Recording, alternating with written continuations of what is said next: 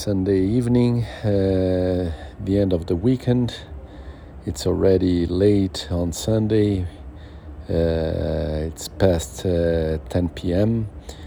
and it was great weekend in the sense that it was just for me, things that I uh, want to do for myself. So no exercises, but I thought about things that I like and um, went through different things in uh, internet, in YouTube, things of my interests, and uh, that was nice. Also took the time to recharge, uh, but also even a little bit of exercise uh, today in the afternoon because there was um, a meeting with the people of my daughter uh, at the end of the year and I played some uh, very quick beach tennis, which I had never uh, done before, so it was nice.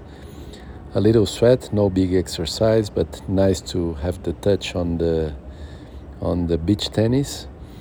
So overall, good weekend for myself, and uh, ready for the week ahead. So going full for tomorrow, and uh, that's it.